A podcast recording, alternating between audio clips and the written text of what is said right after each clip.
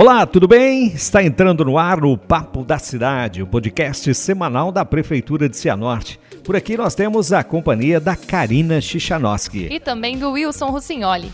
Neste mês de setembro comemoramos a Semana Nacional do Trânsito. Em Cianorte, a abertura oficial aconteceu no último sábado, com exposição dos órgãos envolvidos. A campanha desse ano tem o tema No Trânsito, Sua Responsabilidade Salva Vidas. Diversas atividades serão realizadas até o próximo dia 25. As ações foram preparadas pela Secretaria Municipal de Defesa Social e pelo Diretran, em parceria com a 26ª Ciretran. Polícia Militar, Polícia Rodoviária Estadual, Corpo de Bombeiros, SAMU, Secretaria Municipal de Educação e Cultura e Assessoria de Comunicação. E para falar sobre esse e outros assuntos relacionados ao trânsito e também mobilidade urbana, nosso convidado de hoje é o secretário de Defesa Social, Tenente Coronel Elias Ariel de Souza. Essa é a forma é, oficial de apresentá-lo. Porém, para os íntimos, é o mais conhecido como Capitão Elias. Seja bem-vindo, Coronel. Bom dia, bom dia a todos. Prazer poder estar com vocês aqui. Coronel, nós sabemos que esse é um momento de reflexão de todos, onde as ações da secretaria e se intensificam né, com mais frequência na cidade. Porém, os cuidados devem ser constantes né, durante todo o ano. Né? É o trânsito em especial, que é a semana que nós vivemos agora, é, como qualquer é, cidade que cresce, traz os seus problemas. Todo crescimento traz, claro, benefícios para a cidade, emprego, renda, é, mas nós temos aí, como qualquer cidade que cresce, problemas com o trânsito. Cianorte tem uma taxa de crescimento anual da sua frota em torno de 3%, o que é muito expressivo. Então, nós passamos hoje de 60 mil veículos registrados em Cianorte, o que representa uma proporcionalidade bastante significativa se se considerar o tamanho da população. Então, nós temos um, um índice de distribuição de frota proporcional um dos maiores do Estado, o que significa também que as pessoas adquirem veículos, isso tem resposta no crescimento da cidade, na renda, na distribuição de renda, mas implica em problemas é, seríssimos é, do ponto de vista da locomoção, da segurança no trânsito, e para isso você tem que pensar em estratégias novas para problemas novos. Então a semana de trânsito chama atenção para isso, né? O nosso mote nesta campanha é lidar com o condutor em especial e a responsabilidade que cada um tem para um trânsito mais seguro. Perfeito, Coronel. E em Cianorte, o primeiro semestre de 2021, né? Que, como nós estávamos falando, o uso de celular é um dos temas principais dessa campanha. Mas o uso de celular nesse período no volante foi a segunda infração mais autuada aos motoristas. Né? Esse péssimo hábito, além de gerar multa, ele aumenta em muito o risco de acidentes, não é mesmo? Olha, concorre com o avanço do sinal, né? que é outro comportamento bastante é, reiterado do nosso condutor. Então, o uso do celular, por mais é, é, inofensivo que pareça ser, né? às vezes as pessoas dizem, mas eu uso o celular sempre, nunca me aconteceu nada. É, mas é uma questão absolutamente cognitiva, da onde você presta atenção. Conduzir um veículo é uma máquina, é um equipamento. Exige do condutor a atenção. É, o celular distrai, o celular causa acidentes, o celular põe em risco. Então, é, o, a não observância dos cruzamentos, que é um problema sério, são os avanços de sinal. Somado com o celular e a ausência é, da prática ainda de uma cultura mais firme no uso do cinto de segurança, são os ingredientes que trazem os nossos problemas para o nosso trânsito em Cianorte. E é dentro disso que a gente quer trabalhar e estamos trabalhando para mudar. Essa campanha com esse mote, com bastante é, orientação, teremos aí simulações na rua é, de acidentes. Vamos trazer aí um simulador de capotamento também para a população poder verificar, até experimentar a sensação de um capotamento. Ou seja, aliado a um processo de exposição, é, de divulgação, com um processo de educação. E também aliado a uma reestruturação da própria Diretran para os próximos 60 dias, a gente espera conseguir levar essa conscientização ao, ao condutor e para que a gente possa gozar de um trânsito melhor. Até porque é, a cidade cresce e se a gente não der conta desses problemas agora, do ponto de vista da cultura, mudar a cultura do condutor, esses problemas se agravam ali na frente com certeza. Coronel, é, infelizmente muitas pessoas ainda têm um pensamento errado no trânsito. Vai sair de casa, por exemplo, com relação ao cinto de segurança. Vai sair de casa, tá com um filho, algo do tipo, e mas vai logo ali na esquina, é no supermercado, é numa farmácia, e aí então entende que por ser perto, tendo em vista se a Norte não ser uma cidade é, tão grande, mas por ser perto, então não precisa do cinto de segurança, porque é rápido, é, só, é logo ali. Mas é importante a pessoa ter consciência de que basta uma esquina, um cruzamento, e você pode estar certo. Né? o importante não é estar certo, é estar vivo. Quer dizer, de repente, por falta de uma atenção a um item de segurança, porque o próprio cinto diz, cinto de segurança não é um cinto para não levar multa, é um cinto de segurança, é segurança pessoal. E é responsabilidade também do motorista a, a segurança de todos. Né? Inclusive, tem dados aí da Abramet que mostram que apenas 7% dos passageiros no banco traseiro usam o cinto. Ou seja, está todo mundo irregular, porém a responsabilidade da condução ali é do motorista. Né? É, é uma questão do hábito, é uma questão do hábito, uma questão da cultura para a gente inverter. Isso se faz, claro, através de fiscalização, mas especialmente através de educação de trânsito. É, e essa colocação é muito, é muito precisa, é muito perfeita. Né? É, não há como você é, identificar em que momento se dará o risco, em que momento ocorre o acidente. Tanto é a definição do acidente. Acidente acidente, é aquilo que você não previu. Porque se você previsse, não haveria acidente. Ele acontece para além da sua vontade. E muitas vezes para além do cuidado que você toma como, como condutor. Porque você não pode prever qual é a conduta do outro condutor. É, o que nos resta como condutores individualmente é nos cercarmos de todas as condições de segurança. É, para além desse problema da falta do uso no banco traseiro, é ver estatística, qual é a, a a eficiência do cinto de segurança em lesões mais graves. Reduz pela metade o risco de lesões mais graves. Né? Tem uma redução do índice de morte significativa. Então o cinto, o cinto salva vidas. Né? Mas o que salva a vida antes do cinto, o que salva a vida antes é, dos radares, o que salva a vida antes de qualquer coisa, o que salva a vida efetivamente é a conduta do condutor, é a sua postura.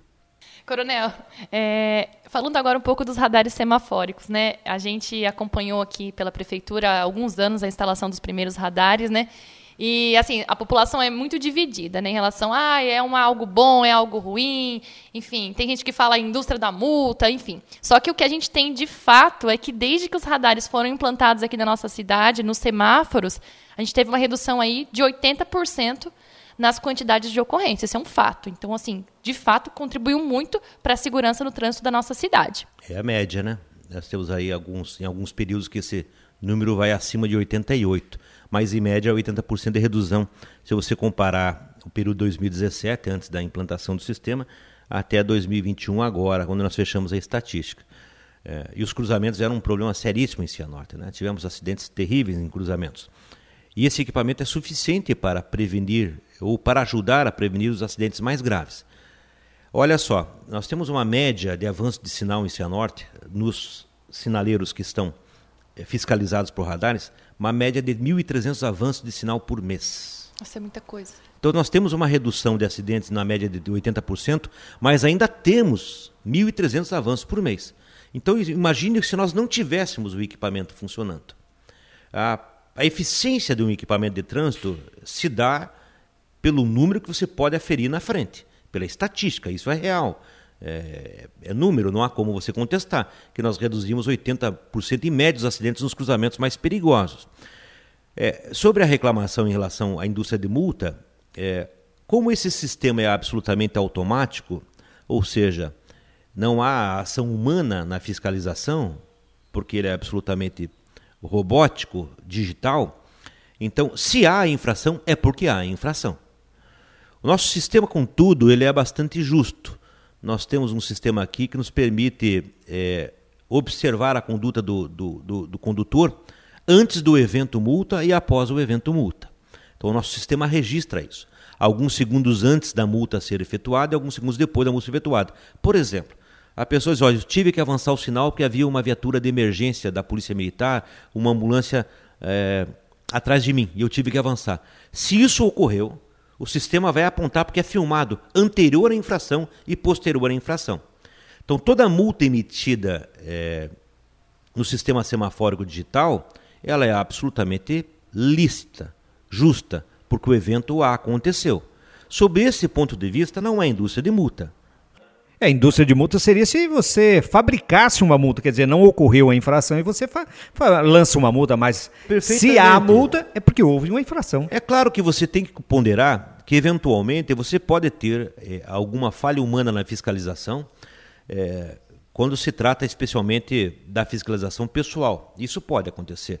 Duplicidade de notificação, etc. Isso pode acontecer. Num sistema eletrônico sem interferência humana, não. Se há multa ali é porque há uma conduta. É, então, sob esse ponto de vista, não há fábrica de multa. O que há é um comportamento reiterado dos condutores, né, e que é observado através do sistema eletrônico. Agora, naturalmente, é, que na fiscalização pessoal, você pode ter aí alguma distorção eventual, e a nossa diretoria de trânsito, através da nossa secretaria, está sempre aberta para discutir esses casos particulares e se houver efetivamente correções para fazer, nós faremos. Tanto é eh, a nossa busca agora para os próximos dias essa reestruturação completa da Diretran, que vai dar para a diretoria de trânsito, especialmente para os agentes de trânsito, uma nova cara, nós teremos nos próximos dias uma nova Diretran. O Coronel, e também falando da questão da, de ser um, um, equipamento eletrônico, né? Ele não só identifica casos, por exemplo, de infração no trânsito, né? A gente tem relatos aí, por exemplo, da possibilidade de identificar veículos furtados, por exemplo, não é mesmo? Olha, o sistema com que opera o, o sistema semafórico de fiscalização de avanço de sinal, e que nós estamos ampliando, inclusive, agora neste momento, ele opera na mesma lógica do nosso projeto da cerca digital. A tecnologia que, que, que é aplicada naquela câmera do sinaleiro é a mesma tecnologia que pode ser aproveitada para a cerca digital, ou seja, a identificação automática de caracteres, o chamado OCR, que é uma abreviação em inglês para identificação de caracteres. É, isso permite a leitura de veículos furtados e roubados. Então, o nosso sistema semafórico, é, como está postado hoje, ele vai integrar efetivamente a cerca digital é, como equipamento de segurança também. Hoje, o sistema semafórico digital, como está, já serve como fonte de informações e tem dado resultados espetaculares à Polícia Militar e à Polícia Civil na identificação de pessoas, de elementos, de veículos furtados, roubados ou veículos suspeitos para investigação, para efeito de investigação criminal, em função do horário que ele passa, no local que ele passa, enfim. É, essa plataforma que já está pronta vai integrar o sistema de câmeras da cerca digital. Então, o sistema semafórico é uma parte também da cerca digital que está surgindo com essas 30 câmeras de entradas e saídas da cidade. Então, para além de ser um, um elemento absolutamente eficiente na fiscalização, né, porque ele é digital, sem interferência humana, portanto a margem de erro é nula, para, para além de ser um elemento eficiente na prevenção, na preve, a prevenção de acidentes, na preservação da vida, tal é a estatística da redução nesses anos de 80% dos, dos acidentes mais perigosos nesses cruzamentos, ele é também um elemento de segurança pública. E só para dar mais materialidade a esta situação, nós tivemos recentemente um empresário cianortense que foi sequestrado, teve a caminhonete levada pelos criminosos e posteriormente a caminhonete foi recuperada pela Polícia Rodoviária Federal, lá no, em Dourados, no estado do Mato Grosso do Sul. E aí, quando houve um trabalho de informações, uma troca de informações, a Polícia Militar de Cianorte foi até a residência de uma mulher aqui em Cianorte e que seria aí o marido dela suspeito de participação. E ela teria dito aos policiais: Não, levei meu marido para trabalhar. Não, a senhora passou por onde? Ah, eu passei pela avenida tal, tal, tal. Os policiais foram lá, pegaram as imagens das câmeras e verificaram que ela não teria passado por aquela via. Então, isso levou a maior suspeição e aí a prisão aí das pessoas envolvidas nessa situação. Ou seja, é uma câmera que realmente não está aí para fazer multas, né? Olha, esse, esse conceito é, de cidade inteligente, de cidade digital, que é um conceito que essa administração tem buscado implantar na cidade, que está expresso no trânsito e está expresso na, no projeto da cerca digital, está expresso na tecnologia que a nova Guarda Municipal vai trazer, ele permite outras outras possibilidades, como você citou agora. É por conta de um sistema digital é, de câmera de fiscalização que nós conseguimos um convênio com a Polícia Rodoviária Federal, por exemplo. Então, eles têm acesso ao nosso sistema de câmeras, nós temos acesso ao sistema de câmeras da Polícia Rodoviária Federal em todo o trecho onde ela está na nossa região. Nós estamos assinando um convênio agora com a própria Polícia Federal. que nos dá acesso à plataforma deles e eles têm acesso às nossas câmeras. Isso integra sistemas estaduais, federais com o sistema do município. Nos dá maior capacidade de segurança pública e banco de dados.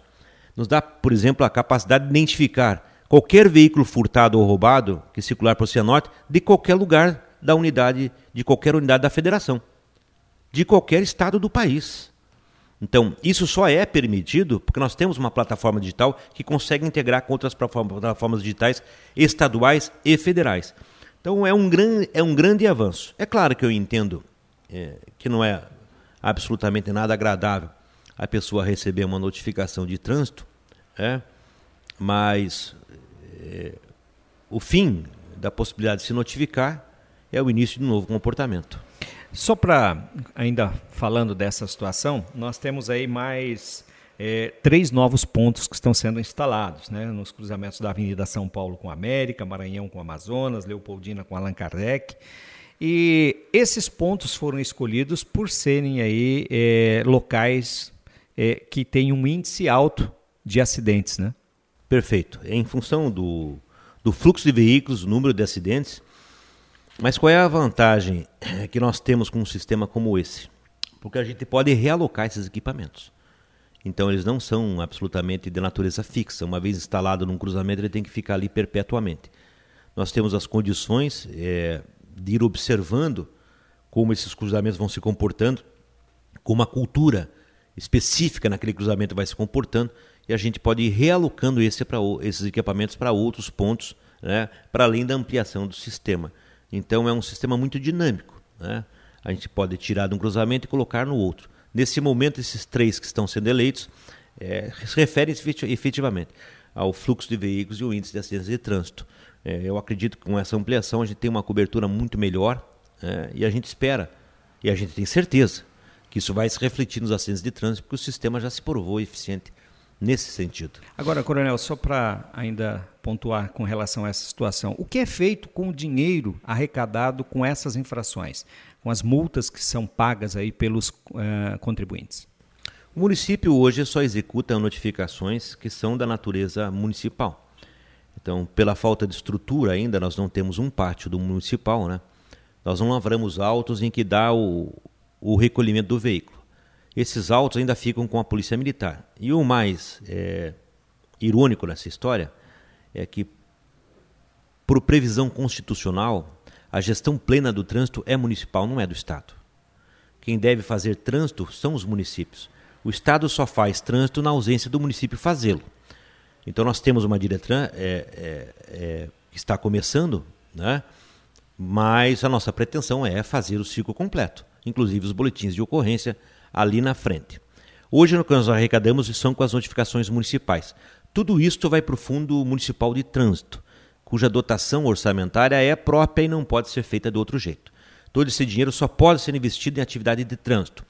Digo, educação de trânsito para adultos e crianças, é, melhoria da sinalização de trânsito, aquisição de equipamentos para a segurança de trânsito, investimento na própria Diretran, treinamento, é, tecnologia, é, e ela também pode ser investida, está sendo investido na melhoria é, da acessibilidade é, na cidade. Ou seja, algumas intervenções de trânsito é, que geram obras, por exemplo, de trânsito, que são natureza de trânsito, podem ser feitas com este fundo. Então, todo esse dinheiro arrecadado, ele volta diretamente, 100% dele, em benefício do próprio cidadão seja na fiscalização, seja na educação, seja na melhoria de vias, ciclovias, acessos rotatórias elevados, enfim. É, tudo que se arrecada volta por obrigação de lei, porque esse dinheiro não pode ser aplicado em outra coisa, no próprio trânsito da cidade. Coronel, agora a gente vai mudar um pouquinho de assunto, mas ficando ainda ali conversando sobre sistemas de monitoramento, né? O senhor falou de cerca digital, né? Esse foi um projeto aprovado na Câmara recentemente e nós queríamos que o senhor explicasse um pouquinho o que, que efetivamente é esse projeto. Bem, o, o, conceito de cerca digital não é um conceito novo. Né? É um conceito que tem aí pelo menos 7, 8 anos, ou um pouco mais, até 10 anos, que é a perspectiva da, de uma vigilância digitalizada, é, para além de ser digitalizada, é inteligente. É baseado em câmeras, portanto, que tem a capacidade de reconhecimento desses caracteres de veículos, é, e algumas com a capacidade de reconhecimento facial, por exemplo, reconhecimento de pessoas. É, este é um modelo de, de, de, equipamento de segurança, de tecnologia, normalmente empregado em grandes centros urbanos. Nós vimos modelos desses, por exemplo, como na, é, nos Jogos Pan-Americanos do Rio de Janeiro. Aquele grande centro de controle e comando do Rio de Janeiro é um exemplo de cerca digital. É, o que São Paulo faz hoje no centro de São Paulo é um modelo de cerca digital. Curitiba inaugurou uma cerca digital recentemente é, para controle da área central, que envolve trânsito, mobilidade e segurança pública. Nós trouxemos esse conceito né, para o microcosmo, o microcosmo que é nosso, na cidade de Cianorte. Esse modelo que estamos trazendo aqui, ele funciona em três faces. A primeira face desse modelo é a, o monitoramento completo de todas as entradas e saídas da cidade com o sistema OCR, leitura de caracteres. Portanto, veículos furtados e roubados 24 horas por dia, é, 7 dias por semana. Serão 30 câmeras nesse primeiro momento, que compreende essa cerca digital que efetivamente cerca a cidade digitalmente nas suas entradas e saídas. Esse sistema é acoplado ao sistema semafórico, que funciona com a mesma lógica. É, então, nós aumentamos os números de câmeras também é, com esse sistema interno. Para além desse sistema de, é, digital automático robotizado, porque a leitura de uma placa é feita automática para o sistema, não há interferência humana. Ele compara em milissegundos um banco de dados de veículos furtados com a imagem recebida na câmera. Uma câmera que consegue identificar com perfeição a placa num veículo, mesmo que ele passe, por exemplo, a 120 km por hora pela câmera. A câmera tem essa capacidade de reconhecimento até 120 km por hora. Pode ser mais, pode ser 200 por hora. Pode ser mais do que isso. Nós estamos comprando um modelo que vai até 100, 100, 100 120, porque isso está embutido no custo também do equipamento. É, isso joga para um sistema e esse alerta é imediato. É claro que isso, esse, todas essas câmeras têm que estar recebidas em um centro de operações. Alguém tem que estar olhando essa câmera. Nesse primeiro momento, a nossa central de comando e controle, que vai receber as câmeras, estará instalada na própria Polícia Militar, com um link também para a Polícia Civil. É claro que é, com a consecução da Guarda Municipal o ano que vem, é, a gente vai passar isso a um centro de comando e controle municipal, onde a gente reúne todas essas forças em um único ambiente, é, num grande painel com todas as câmeras acessíveis, é, para a segurança pública e para outras atividades. Veja, uma cidade monitorada, é, digitalmente monitorada, seja pelas câmeras ou seja pelos semáforos que trabalham conjuntamente para além disso, a possibilidade de nós incluirmos até 50 câmeras de vigilância comuns, que estão no comércio, no centro, que não são leitoras de caractere, mas são de vigilância comum. Você pode embutir nessa plataforma Essa, também. Essas câmeras, por exemplo, das empresas normais. que estão instaladas. Sim, normais. Você pode embutir na plataforma também. Ela não falar, fará leitura nem facial, nem de caracteres. Mas você tem vigilância. Já auxilia muito, né? Claro. Então você vê que houve um, um, uma tentativa de roubo nas proximidades do Banco do Brasil no centro. Você tem identificação de um veículo pela vigilância. E a partir disso você inclui aquela característica do veículo naquilo que nós chamamos é, é, de lista negra, blacklist. Então você põe aquela característica imediatamente e o sistema passa a perseguir todo o veículo com a característica modelo cor, ele vai alertar, mesmo não tendo placa. Você pode incluir uma Fiat Toro branca, que é o carro suspeito que saiu do centro. Toda cerca digital vai, vai apitar automaticamente toda vez que passar numa câmera de sinaleiro ou na cerca digital uma Fiat Toro branca. Independente de você saber a placa. E aí você faz. Claro, daí você tem pistas, né? Em função do caminho que esse veículo está saindo da posição da tentativa do assalto no centro para o caminho que ele está tomando para a rodovia, você sabe que uma ou duas Fiat, Fiat Toro podem ser as suspeitas. E daí a, a, o acionamento da ação policial. É... É então, eficiente. é um conceito inteligente para você trabalhar com segurança pública, é, porque isso também reduz, é, reduz a nossa necessidade que sempre será presente do efetivo do recurso humano, do agente físico. Esse é insubstituível. Não adianta encher de câmera e você não ter um policial para dar resposta. Não adianta ter um monte de câmera e você não ter é, um guarda municipal para dar resposta. Mas isso minimiza muito, né? Tecnologia minimiza muito o uso de recursos humanos. Ou pelo menos otimiza o recurso humano que você tem. Por exemplo, há como se saber hoje quais são os lugares em que as viaturas policiais, fossem da guarda, fossem da polícia militar, deveriam estar patrulhando neste momento? Não, porque você não tem mapeamento digital disso. Exato. Na medida em que você tem o sistema digital, o que é muito fácil, rápido, você acoplar ao sistema digital posicionamento de GPS das viaturas. É muito simples. As nossas viaturas da guarda serão geoposicionadas. Todas por posicionamento por via satélite. Agiliza todo o processo. Não, né? isso vai para o mesmo telão. Você tem lá uma tela com a viatura piscando onde é que ela está e as outras câmeras do outro lado. Nós ofereceremos à Polícia Militar a possibilidade de eles irem geoposicionarem todas as suas viaturas também nessa mesma central. Então você olha para as câmeras, olha o que está acontecendo, o sistema te alerta dos perigos, furtados, roubados, e você sabe naquela tela exatamente onde é que estão posicionadas as suas viaturas no terreno. Isso te dá mais lógica, mais eficiência, mais eficácia, mais rapidez no atendimento. E intimida também uma ação criminosa, por exemplo, o cidadão que vem para cometer um crime, ele já saber que está tudo sendo monitorado. Não né? tenha dúvida, né? Uma cidade digital, uma cidade monitorada, ela, isso tem que ser publicizado. Né? As pessoas têm que conhecer aqui e fora daqui que a cidade será absolutamente monitorada. O fator de monitoramento é o fator de medidor de crime. Claro, existe uma lógica na ação de qualquer criminoso. Né? É, o crime tem uma lógica própria. Né? Então, o marginal sempre tem pressa, não quer ser reconhecido não quer ser pego. Ele trabalha com esse, com esse, com esse tripé. Né? Ele tem pressa, não quer ser reconhecido, não quer ser pego. Então, o que, que nós temos? O que nós temos com a cerca digital? Né? Vamos impedir ou diminuir a velocidade com que ele consegue fazer o crime. Né? É, nós aumentamos a possibilidade dele ser reconhecido. Né? E também aumentamos a possibilidade de ser pego. Então, nós trabalhamos nesse trinômio da ação do marginal, o que prejudica bastante do ponto de vista daquele que milita no crime agir. Então, é uma grande solução.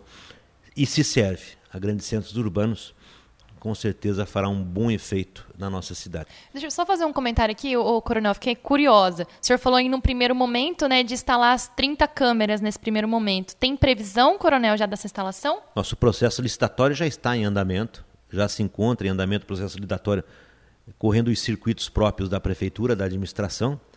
É, se tudo correr bem, nós teremos a abertura do, do edital de licitação já agora para o início de outubro, né, com os concorrentes que irão oferecer o sistema. Nós estamos na última fase, o processo já está correndo, quer dizer, já está na administração, vai ser lançada a licitação. Nós temos uma última decisão para tomar é, para os próximos dias, para encerrar o processo licitatório, qual é o modelo de, de, de negócio que nós faremos. Se esse negócio será por locação ou se esse negócio será por aquisição de equipamentos e manutenção. É, tudo isso está sendo pensado sob o ponto de vista da longevidade do sistema é, e efetivamente daquilo que é mais rentável, mais econômico né, financeiramente para o município, que quando se trata do município, você está tratando do dinheiro do cidadão. Então, o uso do dinheiro do cidadão tem que ser o mais econômico, o mais lógico possível. Né? Nós estamos aguardando algumas respostas comparativas de fornecedores eh, em relação ao modelo de aquisição de equipamento ou o modelo de locação de equipamento. O que for mais vantajoso para o município, ou seja, para o munícipe, que é quem paga no final das contas com seus impostos, nós vamos adotar. Mas o, o, o sistema já está sendo licitado. É, e se tudo correr bem, nós teremos aí em meados de novembro ele iniciando o seu funcionamento. Olha só, boa notícia para o Cianortense. Que gostoso, que bom. Com certeza. Coronel, e o senhor citou a Guarda Municipal. A Guarda Municipal é algo que é muito sonhado pelo cianortense.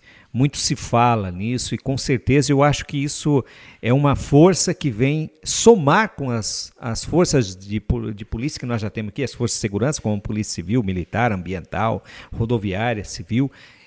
Como que está o processo dessa situação da Guarda Municipal em Cianorte? A Guarda Municipal não é mais um sonho. Né? A Guarda Municipal é uma realidade em andamento. É, e por que eu digo isso? Porque hoje nós temos um estatuto legal, um edito legal, uma lei que estabelece a criação da Guarda Municipal deste ano. Então a Guarda Municipal é uma realidade legal. Não se trata mais de uma, de uma vontade do município, não se trata mais de uma opção do município. Agora é uma lei, nós temos que cumpri-la, por isso temos que instalar a Guarda Municipal, porque a lei existe.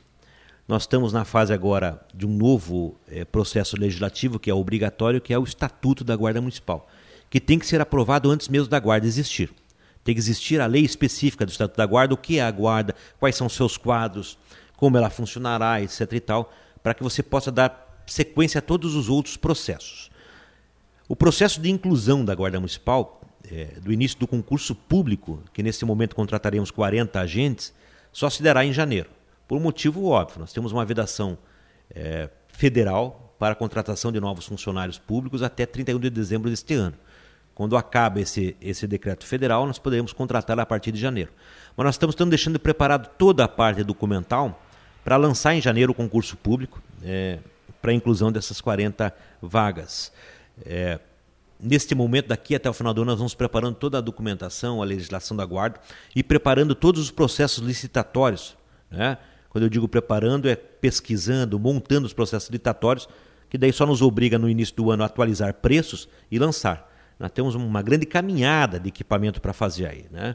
Nós temos que adquirir viaturas e pensar no modelo viatura alocada ou comprada, sistema de radiocomunicação para toda a guarda. Nós temos que comprar armamento, nossa guarda é amada, nós temos que comprar coletes balísticos, é. nós temos que terminar os convênios para a formação da própria guarda com a Polícia Militar, com a Polícia Civil, é, e estamos também buscando uma parceria com a própria Guarda Municipal de Maringá, que tem uma grande expertise nesse sentido, para usar o ano de 22, né, em boa parte do seu ano, para o concurso público e para a formação da guarda e aquisição de materiais e equipamentos para que ela possa funcionar. Portanto, é, não se trata mais de um sonho. Se trata de uma realidade em andamento que está dando muito trabalho, muito trabalho, é um processo muito complexo você criar uma força policial municipal, porque é isso que tem que se entender hoje. Com decisões recentes do Supremo Tribunal Federal, que incluiu as guardas municipais no circuito nacional ou no sistema nacional de segurança pública, as guardas adquiriram efetivamente status de polícias municipais. É, tanto é que não há mais vedação para armamento da Guarda Municipal. É justamente isso que eu queria saber, Coronel. Qual que é a função? Como que a Guarda vai atuar aqui em Cianorte? Ela tem poder então, de polícia? Claro, tem poder de polícia sobre os limites que estabelece o município. Né?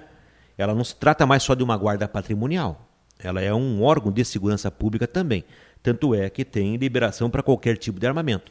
O armamento que pode ser utilizado é, pela Polícia Militar é o momento que a guarda pode ter. Então, as guardas no Brasil hoje estão adquirindo fuzis, por exemplo. Não é a nossa realidade. Né? E não será. É, nós vamos lutar porque essa realidade nunca chega aqui. Com certeza. Esse é o objetivo. Né? Qual a função da guarda? Todas as funções de segurança pública.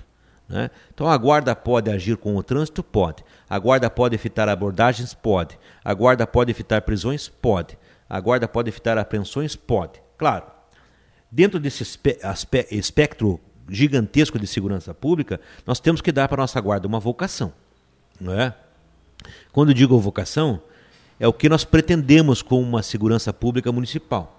É o que nós pretendemos de um corpo de segurança pública municipal.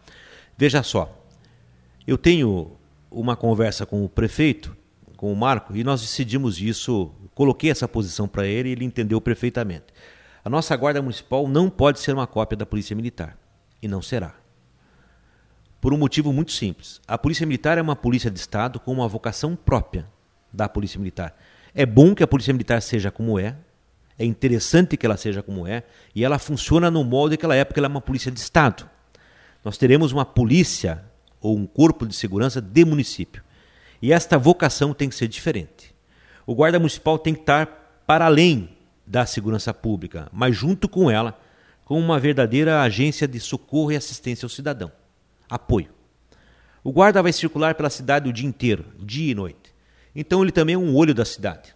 Ele poderá verificar os problemas da iluminação pública, dos buracos, do mato, do lixo, relatar isso em relatório específico, que será digital, e encaminhar imediatamente para a secretaria interessada. É, para além, então, de ser um elemento de segurança pública, ele será também um elemento de ajuda, de presença, é, de recurso ao cidadão.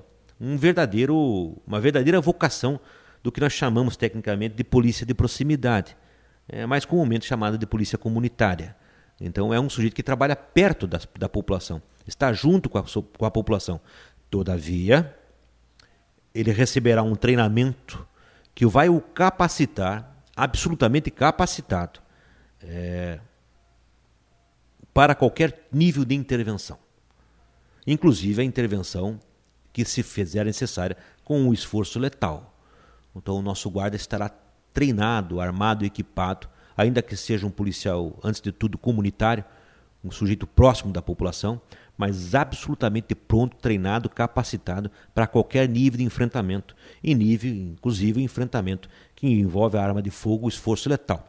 É, é, desta parte, eu, eu, eu pretendo cuidar pessoalmente do treinamento da guarda. Quero dar essa dimensão aos nossos guardas de um policial de proximidade, amigo da população, ouvido e olhos da população e da administração, mas preparado para qualquer nível de enfrentamento, porque daí, efetivamente, você soma para a cidade, soma para as pessoas e soma para as forças de segurança pública. Então é um aumento significativo nos contingentes de segurança pública e com toda a tecnologia que a guarda trará junto com ela. Por exemplo, está no nosso radar que todas as ações da Guarda Municipal sejam filmadas, on-board. Então, a, a, presença da câmera on-board. Quem faz segurança pública, quem trabalha com o público, não pode ter medo de qualquer tipo de transparência. Exato, serve de segurança para todos. Né? Isso já vai acontecer agora, viu? Porque essa nova Diretran que nós estamos lançando aí, montando, remontando, ela já vem para esta versão, este ano ainda, com uh, o equipamento de filmagem 100% em cada agente de trânsito toda ação de trânsito de intervenção do agente será filmada também. Quem mexe com o público, quem atua com o público, quem exerce a autoridade, não pode ter medo da transparência. Né? É, a, a intransparência é, não combina com o serviço público. Coronel, o senhor falou que a questão da Guarda Municipal atuando no trânsito. Mas para a gente entender, a Guarda Municipal ela não vai cuidar especificamente do trânsito. Quer dizer, os agentes de trânsito continuarão fazendo o seu trabalho, é isso? Sim, a Diretran continua na sua vocação, no seu trabalho, mas a Guarda Municipal, como uma polícia militar municipal, ela será qualificada para intervenções de trânsito também e poderá fazer intervenções de trânsito. Então, esse seja mais um reforço também. É, como uma atividade com poder de polícia, né, ainda que re reduzida aos nossos limites municipais, é toda atividade de polícia. E uma atividade de trânsito também é uma atividade de polícia também policiamento de trânsito é uma atividade de polícia de trânsito também, para além de ser uma atividade administrativa. É, tanto aqui na cidade quanto nos seus distritos. Né? É, e é importante a gente citar que dentro desse projeto da nossa Guarda Municipal, a gente resolve um gargalo aí é, permanente, né? que é a instalação das bases fixas permanentes da Guarda Municipal, tanto em Vidigal quanto em São Lourenço. Muito legal. Coronel, eu queria saber do senhor também, o senhor comentou que no ano que vem, então, está previsto o concurso para contratação de 40 novos guardas municipais, certo? Perfeito.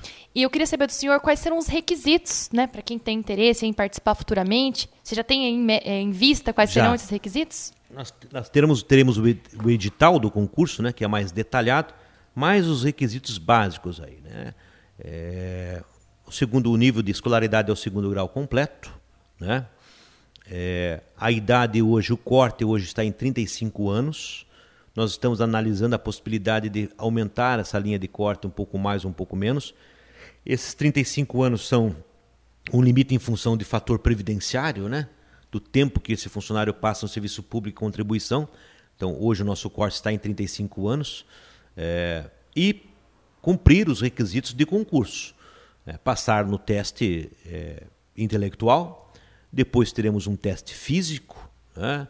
há um teste médico, das condições médicas é, do candidato, um teste psicológico necessário fazer.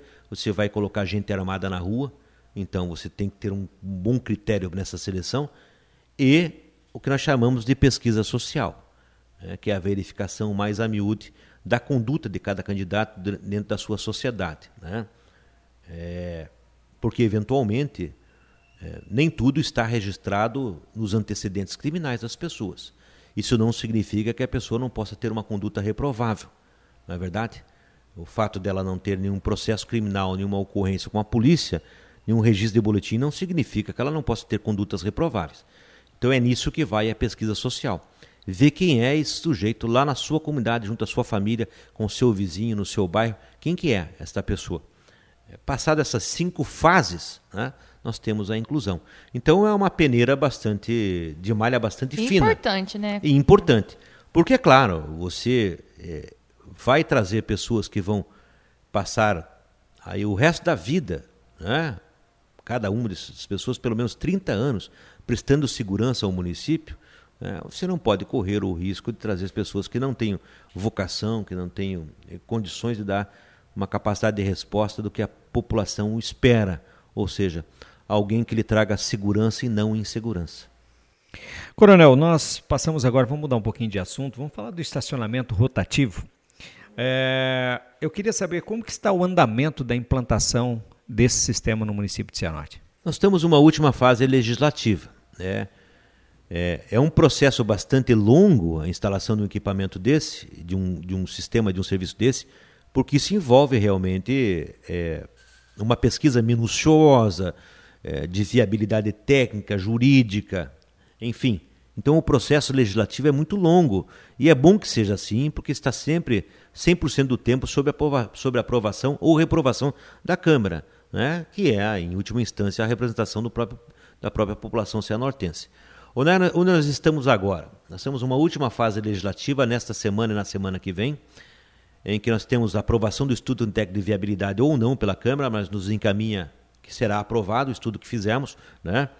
É, com os marcos estabelecidos iniciais em função de taxação, é, é, valores iniciais é, de cobrança, né?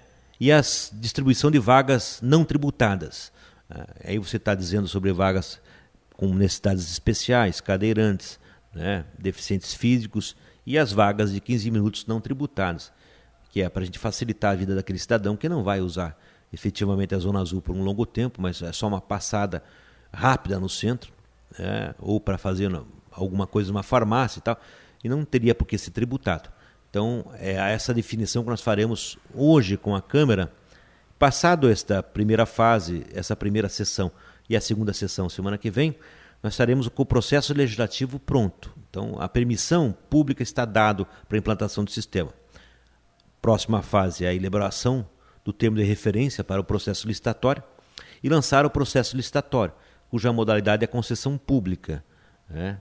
concessão do sistema a um privado. Qual é a vantagem de uma concessão pública para o município? As concessões são normalmente longas, até porque elas possam viabilizar aquele que busca este negócio, né? pagar o negócio para aquele que empreende. É, mas a vantagem para o município é o custo zero. O município não põe um centavo do bolso para criar a Zona Azul. Não tem azul. custo com pessoal, nada. Zero, zero, zero, zero. O município não tem custo com infraestrutura, com, com equipamento, com pessoal, com nada. É, nós fazemos a concessão, estabelecemos a concessão e o concessionário é responsável pela implantação completa do sistema o município recebe percentuais da arrecadação da Zona Azul, é, que hoje variam entre 20% e 25%, depende é, do modelo das propostas que vão serão oferecidas também pelos concorrentes. Né? Nós vamos calibrando isso no processo licitatório.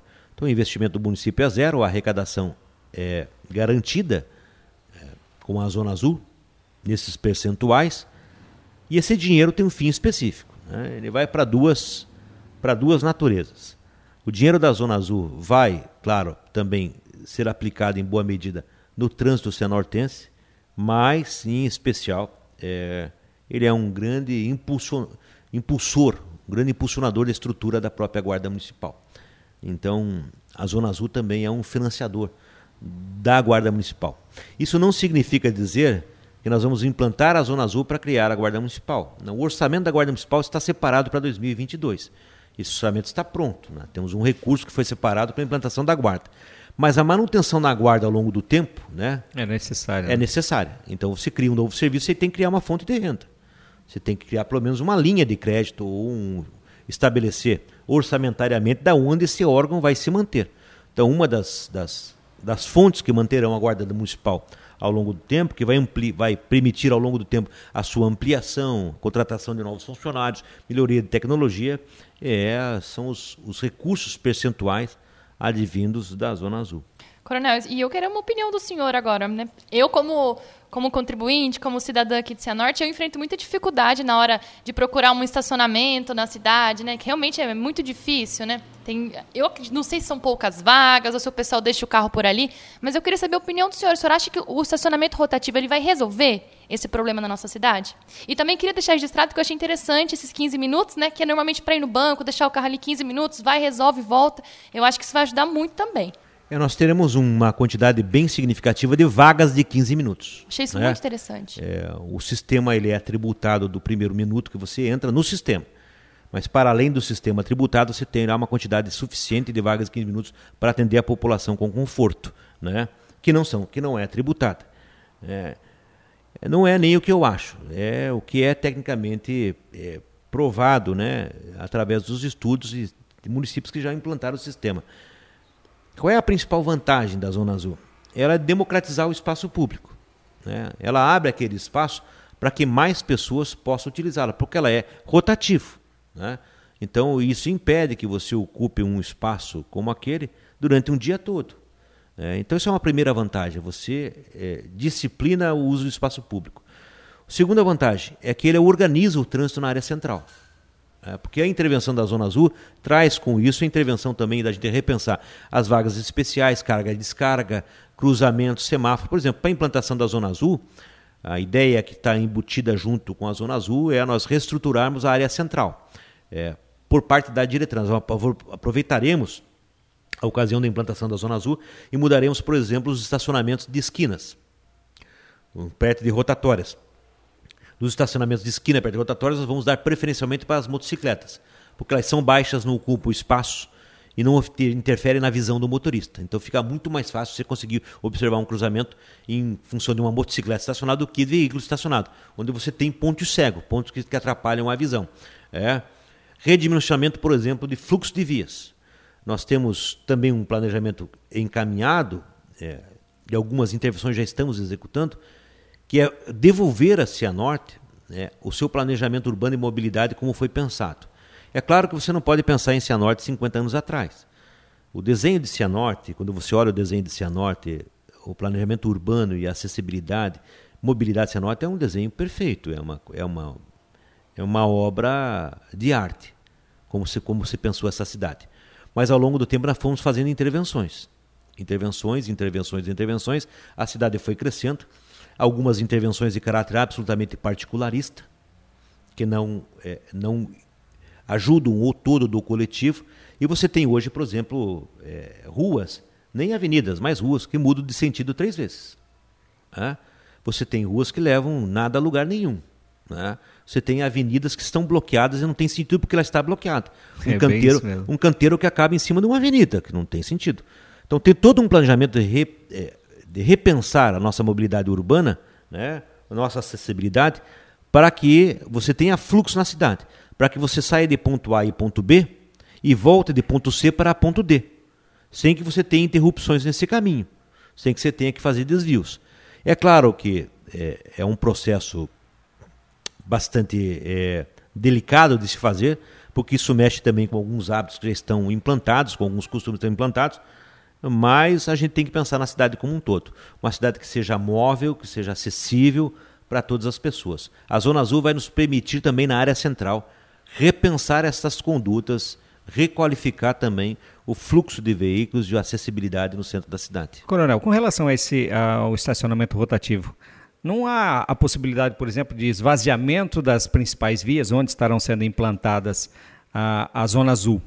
E congestionamento das vias paralelas, né, como as ruas que cortam o centro, congestionadas, ou seja, as pessoas fugirem da zona azul e buscarem estacionamento nesses outros locais?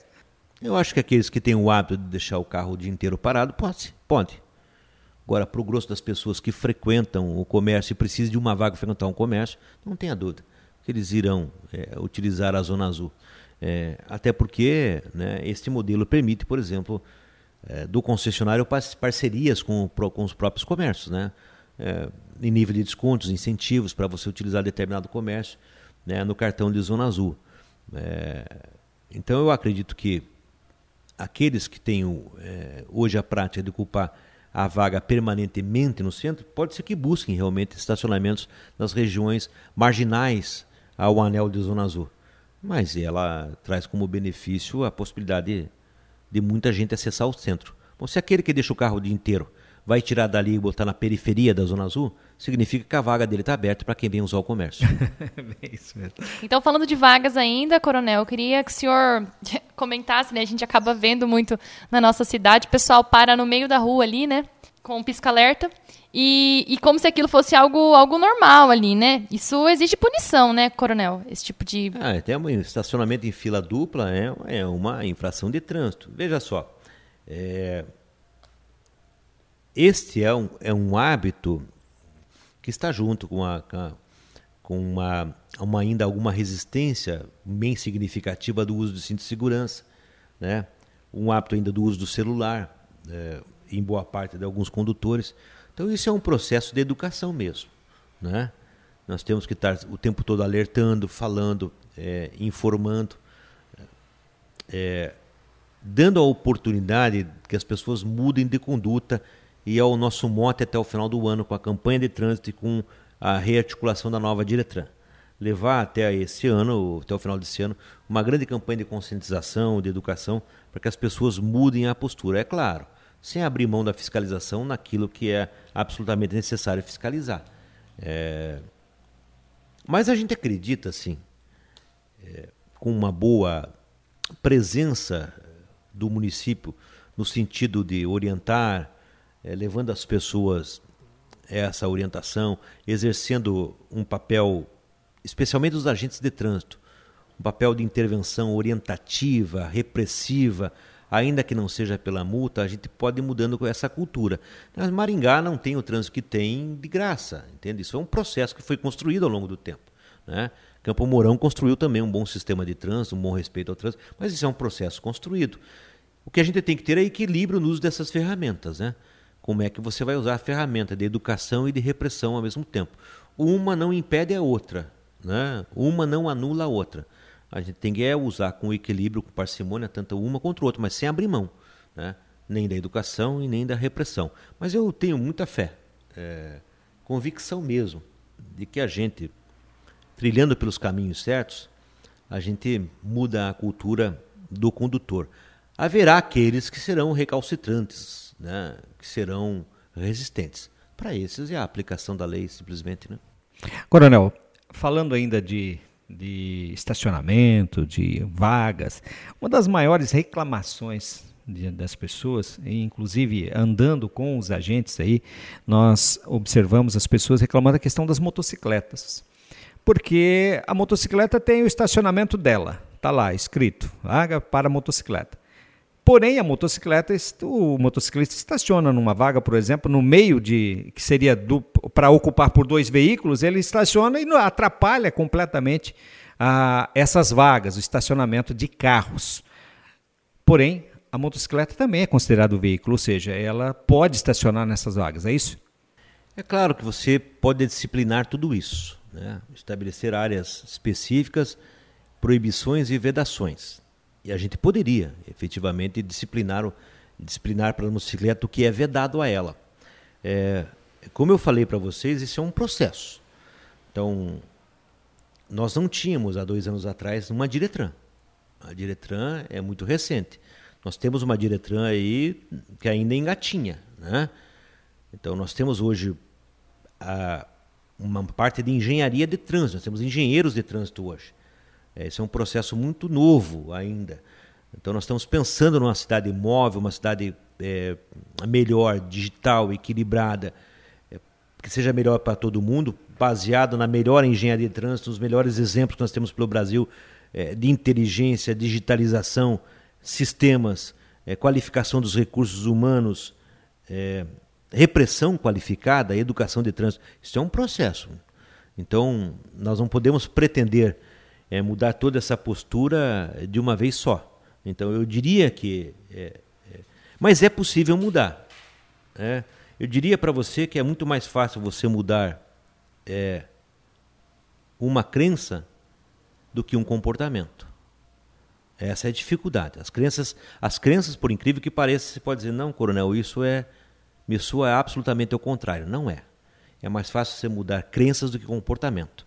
Te dou um exemplo é, é mais fácil você parar eh, de comer porcaria e começar o regime, segunda-feira, ou é mais fácil você acreditar que um dia você vai começar esse regime? Então as crenças, as crenças são mais fáceis de mudar. Né? É. Agora os comportamentos são mais difíceis de mudar. Então, é, mais devagar, com, com tranquilidade, como eu disse, com parcimônia, com bastante responsabilidade, a gente vai mudando o comportamento dos, dos, dos motoristas, dos usuários, de uma forma bastante significativa. Eu lembro de algum tempo atrás, por exemplo, que nós tínhamos um problema sério em Cianorte com o capacete motociclista. Na minha primeira, minha primeira passagem Verdade. por aqui, no início da década de 2000, o fazer o sujeito usar capacete era uma, uma tragédia. Hoje você não existe mais, esse problema aí não existe mais. O motociclista aqui usa capacete. Né? Então, isso é uma cultura. É, é um processo de repressão e educação que vão caminhando junto. Então, nós vamos com passos firmes na direção de um trânsito melhor, passos firmes, é, conscientes que nós temos que educar, sem abrir mão da nossa responsabilidade de reprimir e eventualmente punir, mas com muita temperança, muita parcimônia. Coronel, uma última pergunta sobre as vagas, né? Já nos estendemos bastante aqui, mas eu queria que o senhor comentasse também, porque a gente vê, verifica muito o desrespeito às vagas para idosos e também para pessoas com deficiência aqui na nossa cidade, né? Quem não possuir, né, ou esquecer de colocar esse painel de autorização para ocupar é, essas vagas, pode ser multado? Pode. A vaga é exclusiva. A ocupação de uma vaga exclusiva sem a devida identificação, a permissão obtida, é, é estacionamento em local irregular. Vai ser multado.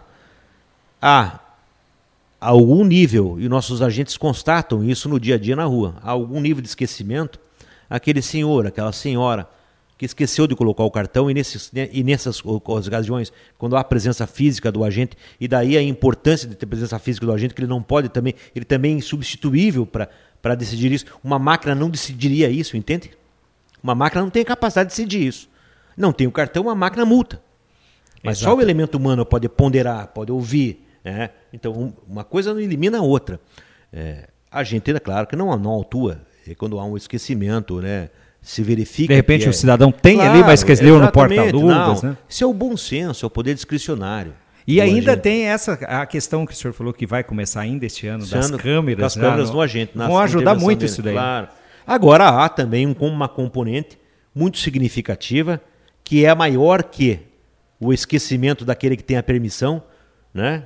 que é a utilização absolutamente irregular mesmo. Isso é, se refere ao desrespeito é, ao outro. É, se há uma vaga específica para um cadeirante, para um idoso, é porque ele precisa daquela vaga em função de uma coisa absolutamente lógica: mobilidade, proximidade da sua dificuldade. Então, então ocupá-la ela irregularmente é um absoluto desrespeito para esse é exercer o peso da lei sem nenhum remorso, nenhum peso de consciência. E lembrando que para quem tem o direito, né, coronel, é super simples tirar lá a credencial, claro. né? Como que funciona? Vai porque... até a Diretran com seus documentos, apresenta seus documentos, a gente elabora a credencial muito rapidamente, né? Tanto para os idosos quanto para os cadeirantes. Você sai de lá com a permissão para usar a vaga especial. O processo é muito rápido, muito simplificado não tem dificuldade. Então tá certo, eu acho que nós vamos chegando por aqui. Eu quero agradecer, Coronel, a sua presença aqui. Tá? Eu acho que foi de muita valia, trazendo conhecimentos, orientações para a nossa população e sabendo principalmente da seriedade do trabalho que está sendo feito, da, do bom emprego do dinheiro público, né? sabendo aí que com certeza o cidadão, cada centavo que está sendo pago de imposto, está sendo bem aplicado. Olha, é é o objetivo dessa administração, a mais absoluta transparência, e para mim é uma absoluta obsessão.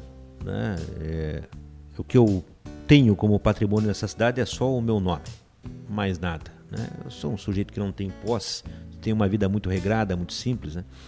Eu só tenho a referência que as pessoas têm do meu nome.